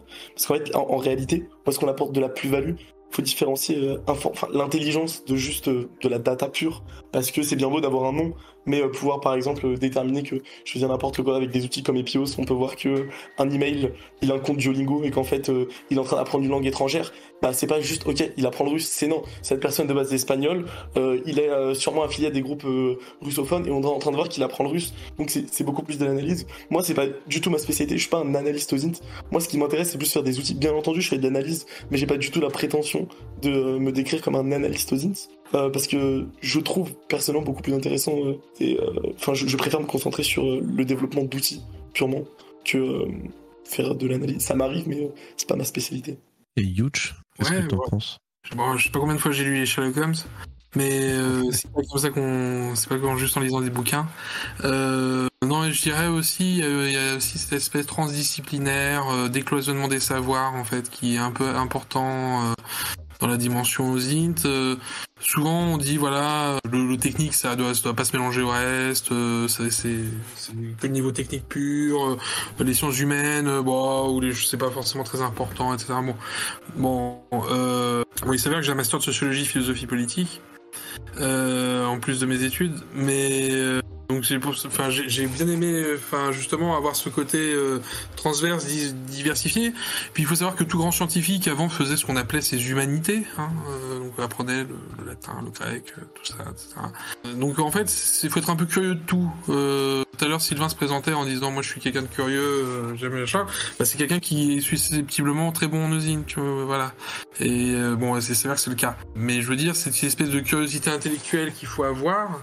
Euh, cette espèce de dire voilà je vais vais pas me cantonner à l'idée reçue le- le- l'esprit du hacker un peu qu'il y y a de détourner euh, l'usage euh, l'usage premier d'un objet ou d'un outil ou d'un software ou autre et ben on le retrouve dans cette démarche OSINT en fait en disant bah tout le monde euh, euh, pense euh, voilà d'avoir orthographié le prénom par exemple pour prendre l'exemple de Planète de telle façon.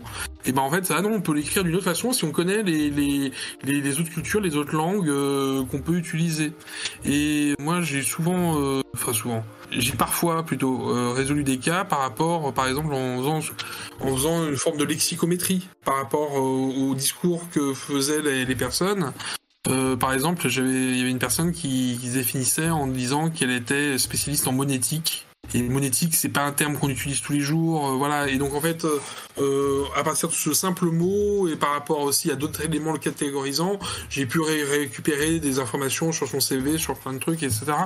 Et, et euh, on retrouve ça euh, dans d'autres trucs de la cybersécurité pure. Enfin, quand vous faites une attaque de phishing, euh, c'est si vous attaquez en Espagne ou autre part que France, euh, bah, c'est bien de savoir les jours fériés, c'est bien de connaître les, les formules de politesse, c'est bien d'éviter une gaffe euh, sur euh, la, fa- la façon de, décrire un prénom, euh, voilà, ou de, tutoyer quelqu'un ou de le voyer.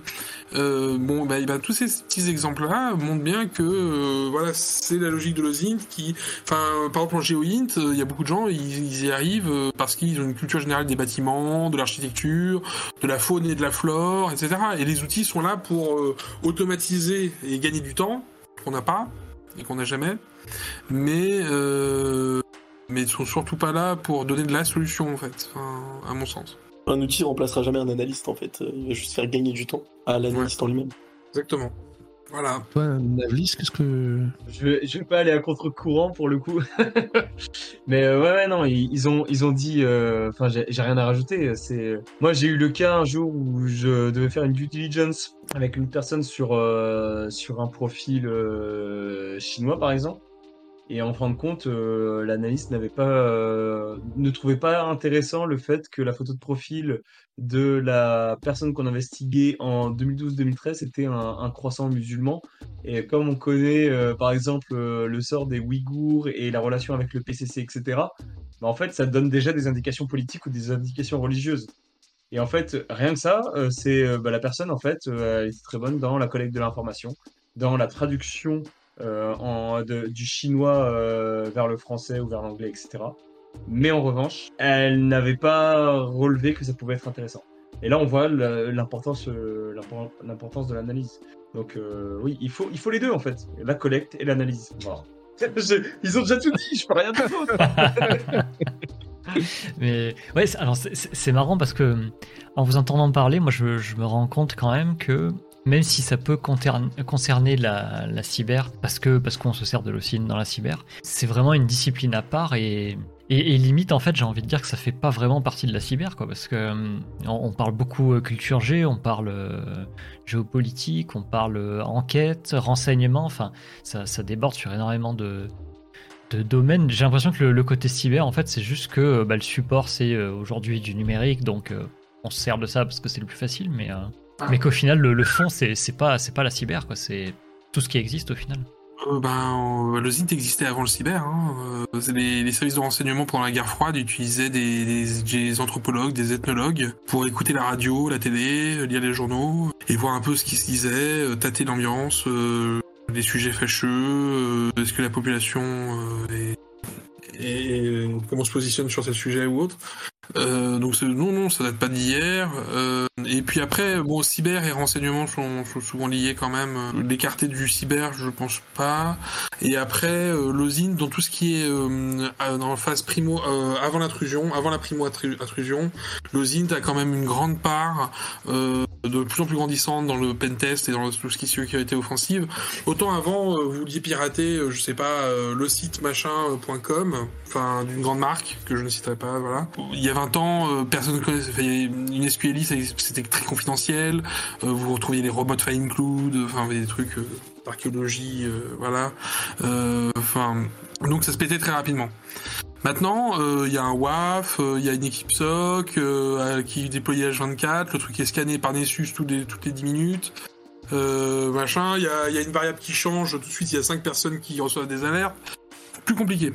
Par contre, euh, la surface d'attaque a tellement augmenté, en fait, euh, qui fait que tous les petits partenaires, prestataires, euh, qui organisent les jeux concours, euh, où ils ont besoin de l'API avec la base de données clients, euh, tous les, tous les, toutes les sociétés euh, qui travaillent avec et qui ont des GitLab exposés, euh, avec les projets internes, qui ont des, des fichiers YAML qui se baladent, euh, qui ont des, des ports un peu exotiques avec euh, en disant non mais c'est bon personne va les repérer cela euh, je peux mettre mes sites en pré-production machin etc et puis et puis tout ça c'est des vecteurs d'entrée.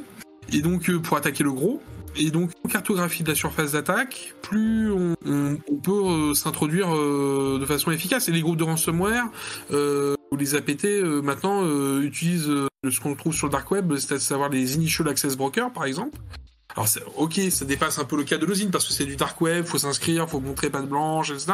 Mais ça reste de la donnée qui à la fin finit en torrent euh, libre à tous. Donc, mais bon, il y a, il y a six mois ou un an de décalage quoi entre le entre le temps. Donc euh, plus on a, mais bon, les les, les groupes d'attaquants utilisent de l'osint euh, et ne se gênent pas euh, pour aller attaquer de manière transversale ou directe, mais en, en prenant euh, les, les voies euh, les plus simples, parce que c'est des hommes d'affaires les attaquants. Hein. Euh, S'il leur faut deux semaines pour attaquer un truc qui leur apporte 50 euros, ils vont ils vont ils vont pas forcément y aller.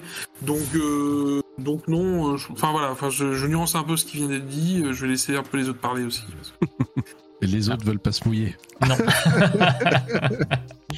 C'est la même chose que le monde de, de l'infosec en fait, le monde de la, de la cybersécurité, etc.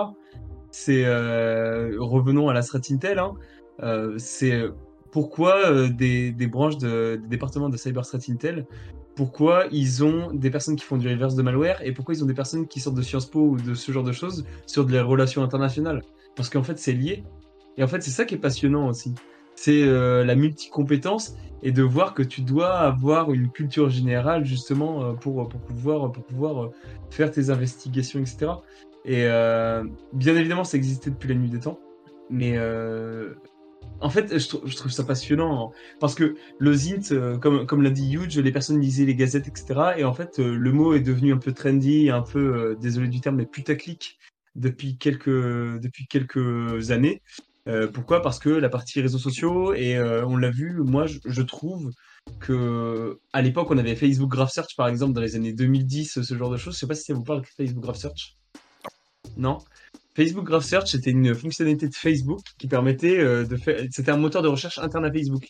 Donc vous pouviez mettre par exemple montre-moi l'ensemble des profils Facebook des personnes qui euh, disent qu'ils sont musulmans, qui vivent à Téhéran et qui disent qu'ils sont homosexuels. Et en fait, ça vous faisait des search lists et directement ça vous classait tout ça, ça vous donnait une, ré- un, résultat. En fait, c'était ultra puissant. On pouvait voir l'ensemble des photos commentées par la personne, on pouvait voir euh, l'ensemble des événements, des événements auxquels la personne allait participer ou, euh, avait participé. Et, euh, en fait, bah, c'était un service de renseignement ultra accessible facilement. Et en gros, on a juste des évolutions. Et c'est ça qui est intéressant. On a l'évolution avec le conflit russo-ukrainien, bon, les, personnes l'utilisaient avant, mais sur tout ce qui est la partie géoint, imagerie satellite. En fait, l'imagerie satellite, ça existe depuis la nuit des temps.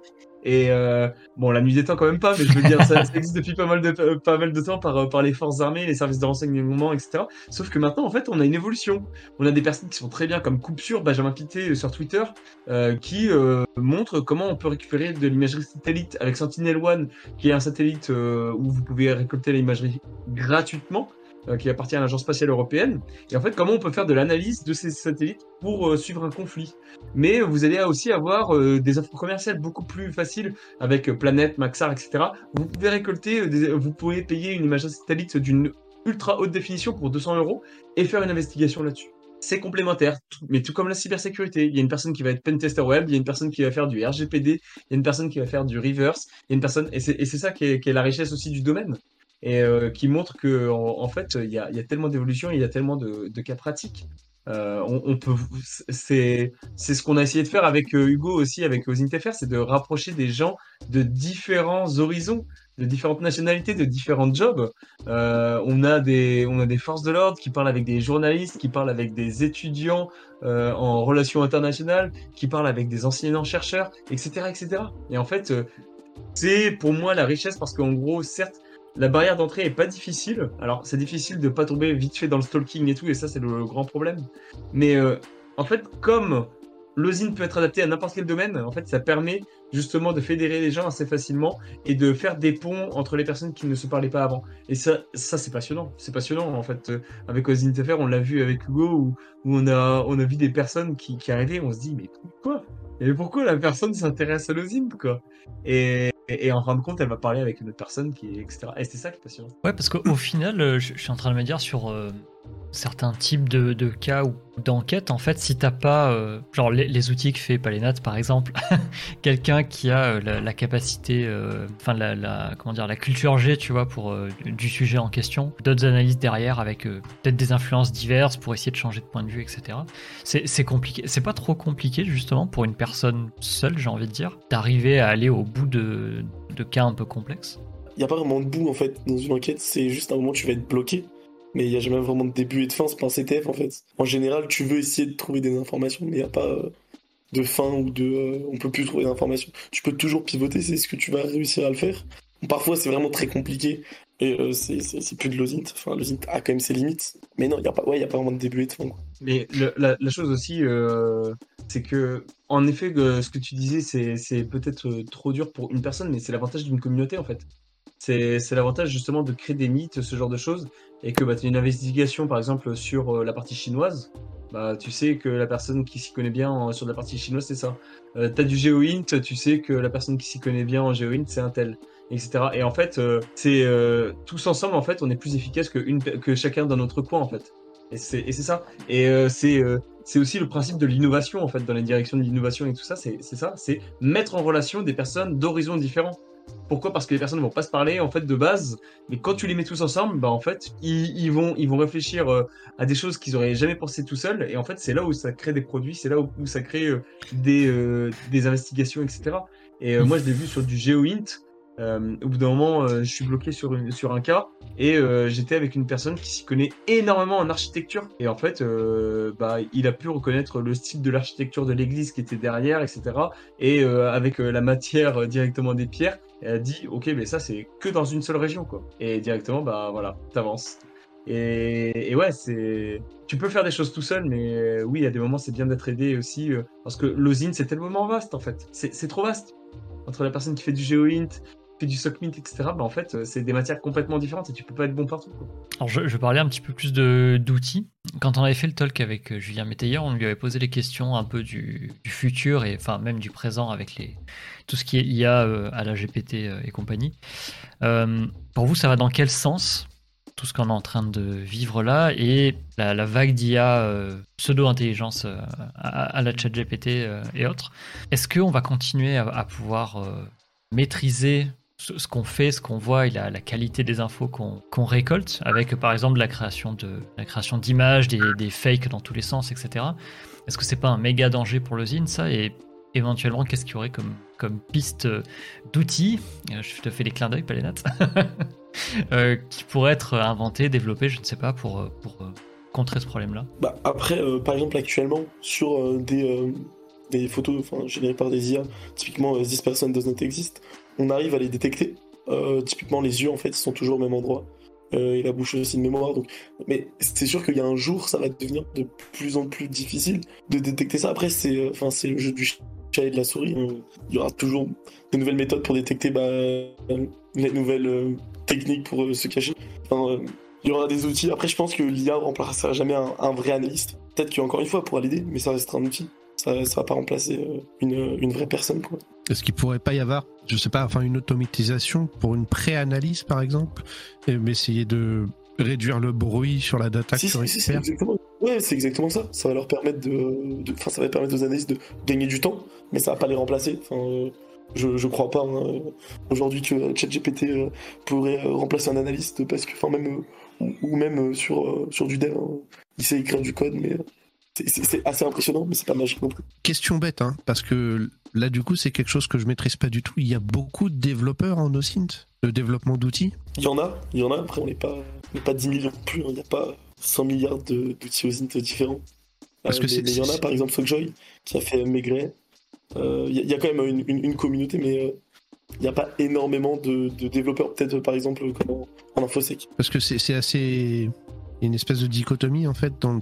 Enfin, c'est-à-dire que l'OSINT est hyper à la mode, on entend euh, parler de synth matin, midi et soir, même dans les médias mainstream a priori. Et, et d'un autre côté, j'ai l'impression que c'est assez confidentiel le développement d'outils. C'est quelque chose que, enfin, même quand tu t'intéresses aux outils en, en infosec, euh, en cybersec et tout, enfin, c'est pas quelque chose que tu vois euh, couramment, que ce soit, enfin, sur les LinkedIn, les Twitter ou GitHub, même, c'est pas des choses qui ressortent en permanence, quoi. Bah, après aussi, un des problèmes sur, sur de l'OSINT, c'est que faire des outils open source, bah, ça certaines limites.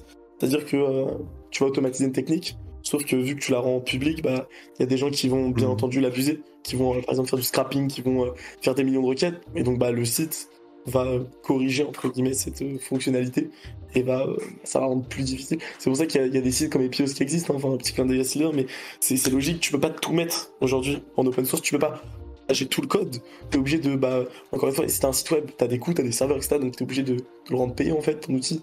Et tu peux pas, euh, aussi, faut, se rendre compte, hein, c'est comme, euh, est-ce qu'on peut donner, enfin, le, savoir, pour moi, ça doit être partagé, mais ça a quand même certaines limites. Tu vas pas mettre des zéro day, euh, typiquement en infosec, tu mets pas des zéro day sur GitHub euh, avant d'en avertir euh, la personne qui va être affectée. Donc, sur Dozing, il y a peut-être des techniques qui sont, qui peuvent être utilisées de façon, entre guillemets, pas que mauvaise, mais majoritairement mauvaise, que tu vas éviter de rendre public. Mais je comprends, il y a, il y a un, un côté éthique en fait qui va faire que hmm, t'es stoppé et en même temps t'as un côté économique aussi qui fait que bah, tu peux pas te Ouais, il y, a- permettre. bah, il y a le côté économie, ouais, c'est ça. Enfin, économique ou je sais pas si on peut l'appeler technique, mais c'est que ouais, je vais par exemple partager une méthode et elle va juste disparaître parce que par le fait que j'ai partagé. Typiquement, j'ai un exemple.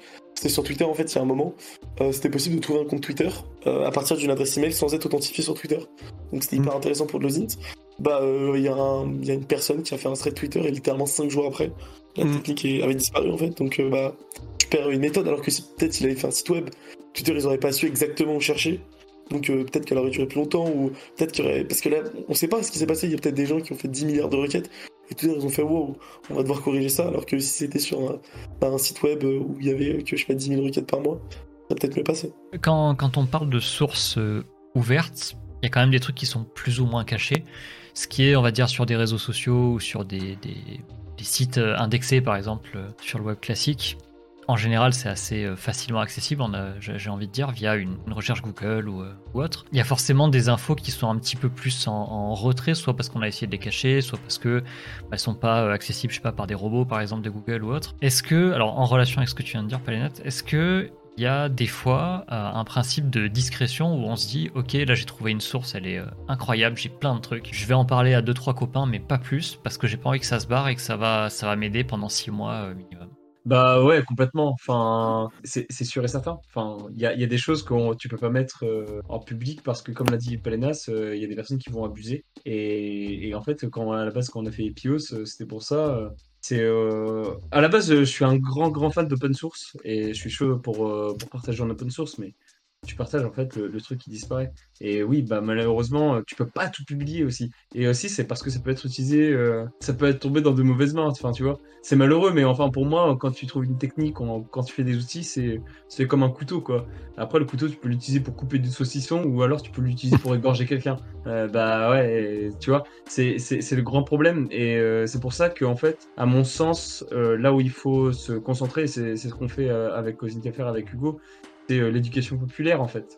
C'est euh, justement de sensibiliser les gens, de dire voilà, euh, les, les règles un peu c'est ça, l'éthique c'est ça, et, et de se dire bah voilà, faut pas abuser non plus quoi.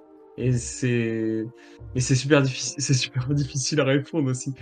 Parce que bien évidemment, à des moments, tu veux partager tes trouvailles et tu sais que tes potes, bah, ils font des investigations ultra pertinentes sur euh, plein de sujets et que ça peut aider euh, sur des cas euh, dangereux, ce genre de choses, etc. Et mais à un moment, euh, quand un secret est partagé euh, à, entre plus de deux personnes, bah c'est plus un secret. C'est aussi, t'as eu, des, t'as eu des, des cas comme ça?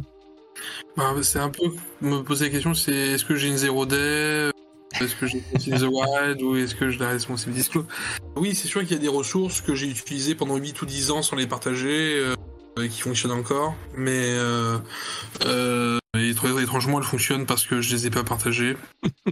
Euh, voilà.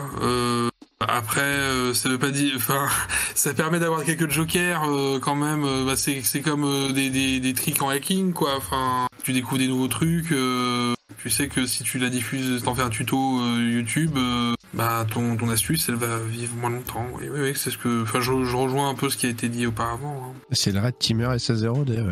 Ouais, ouais, voilà, c'est ça. Les bypass de DR. euh, bon, bah une fois que t'as de- utilisé ton bypass de DR, euh, enfin. Très bien. Je crois qu'on a à peu près fait le tour. Noubo, est-ce que tu avais d'autres euh, sujets? Des questions, j'en ai des millions, mais. Non, tu te calmes. C'est ça. je les garde Euh. par devers moi, je les poserai après. Est-ce qu'on ferait pas un, un petit tour de table avec un conseil par personne? Ça pourrait être sympa, ça. Mm. On, on reste dans la tradition des, des talks de la chaîne. Euh, Ouais. Très bien. Bon, ben, on, va, on va faire ça. Alors, si on va faire un tour de table, on va vous demander un, un petit conseil pour, euh, pour les gens qui nous regardent. On a, on a beaucoup de nouveaux dans, dans le domaine de la cyber qui, qui nous regardent sur cette chaîne-là. Donc, si vous aviez un petit conseil, ça serait, euh, ça serait très apprécié. Allez, on va, on va Euh, recommencer dans l'ordre. Donc, on va commencer avec, euh, avec. Conseil, j'en ai pas qu'un, j'en ai plein. non, mais soyez curieux, curieux, curieux. C'est le premier conseil, absolument. Plein de personnes me disent Ouais, mais comment je fais pour commencer l'OSINT Pour commencer l'OSINT, il y a besoin de rien. Il y a besoin d'un navigateur web et d'une connexion Internet. C'est tout ce qu'il y a besoin, vraiment. Et euh, ils me disent Ouais, mais euh, il faut connaître les outils. Non. Certes, il faut connaître quelques outils, mais en fait, c'est juste d'être curieux, c'est d'avoir un esprit, un, sens de l'investigation. Et pour moi, la meilleure école de l'OSINT, c'est de lire les articles, c'est de lire les enquêtes qui sont faites par Bellingcat, qui sont faites par OpenFacto, etc., etc. Et en fait, pourquoi? Parce que vous allez voir des personnes qui vont bosser sur l'affaire euh, Skripal, par exemple, et ils vont vous mettre carrément toutes les méthodologies qui sont utilisées. Voilà, on a utilisé tel site web, on a fait ça, on a fait ça, on a fait ça. Et là, en fait, c'est c'est de l'expérience que vous apprenez parce que les personnes ont écrit des choses. Et vous vous dites, ah purée, bah, euh, par exemple, la recherche de numéro de téléphone, ils ont euh, utilisé tel outil. Et bah, vous, vous enregistrez cette information, vous faites vos bookmarks, par exemple, sur votre navigateur, ou directement vous rajoutez, ok, bah, quand j'aurai un numéro de téléphone, j'utilise ça. Et en fait, c'est au fur et à mesure. Et n'hésitez pas à participer à des challenges, à des, à des Trace Labs, ce genre de choses, et à venir sur les communautés OSINT. Il y en a plein, mais OSINT FR, ça reste la meilleure, bien évidemment. Non, je rigole. mais euh, non, mais vraiment, parler avec les gens parce que c'est ça aussi, c'est euh, c'est la richesse de profil, c'est de parler avec des personnes qui viennent d'horizons différents, qui va vous donner un autre mindset et qui va vous faire réfléchir d'une autre manière. Et pour moi, c'est ça, c'est vraiment la curiosité. Et curiosité en ayant, euh, en gardant en tête deux choses, c'est l'obsèque et l'éthique, qui est ultra méga important. Et OPSEC, pour ceux qui ne savent pas ce que c'est, Operation Security, c'est les manières de se protéger quand vous faites une investigation pour pas qu'on remonte à vous, etc. Donc, euh, donc voilà. C'est après, après Sylvain, euh, difficile. Euh, donc il a dit de lire les enquêtes de Bellingcat. Moi je vais dire de lire des write-up, c'est-à-dire des solutions de challenge que vous pouvez trouver un peu partout sur le net, en accès libre. Euh, donc euh, ne pas oublier que ça reste des challenges. Donc euh, ils ont été... mais au moins c'est pour comprendre la la méthodologie. Vous avez déjà entendu mon astuce avec Signal Arnaque, donc je vais pas la répéter. Euh, voir voir un peu mesurer votre empreinte numérique euh, avec les moyens du bord, euh, ça c'est toujours intéressant, celle de vos proches ou amis avec leur accord bien sûr, parce qu'on va pas on va pas commencer à faire ça sur les gens sans leur accord. Sinon là on rentre dans une catégorie euh, qui est pénalement répréhensible. Et donc voilà, il est un peu tout dit, il a ouais, rejoindre les communautés, participer à des événements. Euh, on parlait tout à l'heure de Zine Village. euh, regardez, il se passe des choses Zint. euh, bon, tout le monde, tout le monde se, se, se crée le titre d'expert au Zint en, deux ans, mais il y, a, y a- y a quand même beaucoup de choses, d'initiatives qui ont, qui ont lieu un peu partout. Euh, des mythes, euh, des, des conférences, euh, etc. Des... Il, y a, il y a des documentaires aussi, Sylvain, je crois, qui, qui étaient très bien aussi, de Bellingcat. Je sais plus comment il s'appelle. Sur le, sur le MH17, c'est ça? Bah, Je crois que ça Mm. s'appelle le Bellingcat. euh, Ah oui, Bellingcat. Bon, euh, critiquez pas mon accent anglais, s'il vous plaît. Alors, vous êtes prêts? Truth, truth in a post-truth world. Voilà. yes. J'aurais pas dit mieux. Mais non, il, il est, il est très bien. Vous avez donc Fat Quiz Cats aussi en documentaire qui est bien. Enfin, il y, a, il y a plein de documentaires qui sont cool. Et top. sinon, euh, oui, voilà, euh, ne pas hésiter à faire des exercices qui, qui, qui, qui font travailler le cerveau un peu sur les systèmes de pilotage, de corrélation. Il y a des jeux vidéo hein, qui existent aussi. Alors, ok, c'est jeux vidéo aussi, machin, etc. Mais euh, il y a Simulacra, par exemple, euh, qui est un jeu où vous euh, retrouvez un téléphone euh, portable qui a, qui a été perdu de quelqu'un et vous devez retrouver la, personne à travers les réseaux sociaux, à travers résoudre ce qui qu'est-ce qu'est-ce qui a été l'intrigue derrière, etc. Alors c'est sûr, c'est pas aussi euh, réaliste que la vraie vie, hein, bien sûr, ça reste un jeu vidéo. Mais euh, voilà, il y a des, des professeurs Layton, des trucs comme ça, qui, qui permettent de, de, de, de voir un peu les, le mindset d'énigmes, les énigmes, les, les choses comme ça, c'est bien. Voilà. Ok, merci. Intéressant. J'irai regarder le, le jeu en question. Ça m'intéresse. Palénat, t'es chaud? C'est après ça, ça va être compliqué. Moi, je vais donner des conseils que je ne sais pas vous donner. Allez les suivre sur Twitter parce qu'ils postent plein de choses intéressantes, les deux rigolos. Euh, vous pouvez rejoindre nos Interfairs parce qu'il y a la même chose, ils n'osent pas faire leur pub. Moi, je le fais pour eux. C'est une communauté très bienveillante. Vous pouvez aller poser vos questions. Il y a même une FAQ sur euh, comment débuter. Et euh, le conseil que je donne toujours, euh, enfin quand on dit euh, comment me lancer dans l'usine, c'est bah amusez-vous. Enfin, faites des choses qui vous intéressent. Parce que se lancer dans un truc qui vous intéresse pas, bah vous allez pas aller très loin. Donc euh, non, euh, trouvez un sujet qui vous passionne et lancez-vous dessus. Bah comme Hugo l'a dit, ça peut être une très bonne idée de commencer sur soi-même et juste bah regardez qu'est-ce que vous laissez sur internet. Et peut-être que vous avez oublié en fait qu'il y a 10 ans vous avez créé un Skyblog et que vous avez des photos que vous voulez peut-être pas que le recruteur dans, dans votre prochaine boîte trouve ou des anciens posts sur Twitter. Donc euh, bah commencez sur vous et euh, ouais, trouvez des sujets qui vous passionnent.